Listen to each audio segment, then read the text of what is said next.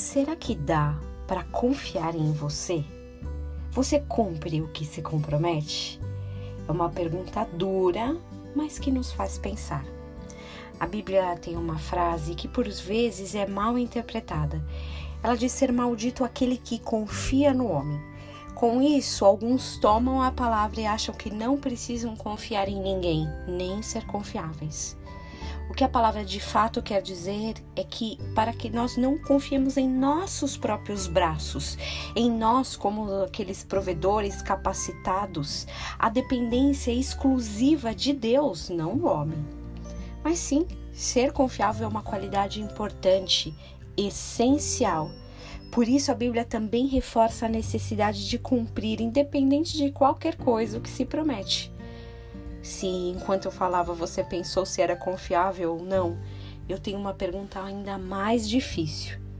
Jesus pode confiar em você? João 3, começando lá do versículo 23, diz assim: Estando ele, no caso Jesus, em Jerusalém, durante a festa da Páscoa, muitos, vendo os sinais que ele fazia, creram no seu nome.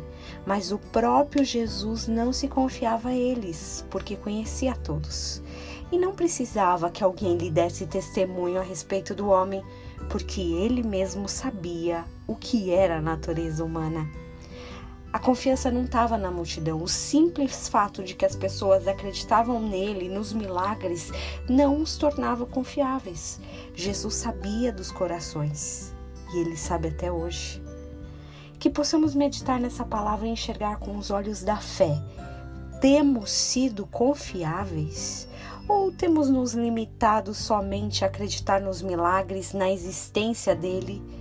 Andar com Jesus necessita mais do que a simples crença.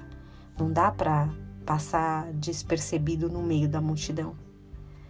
E hoje, diferente de todos os domingos, o culto online do Ministério Verbo Vivo será às 10 da manhã nas principais plataformas do YouTube e do Facebook. Se você não tiver culto na sua igreja, assiste conosco. Tenha um dia abençoado em nome de Jesus.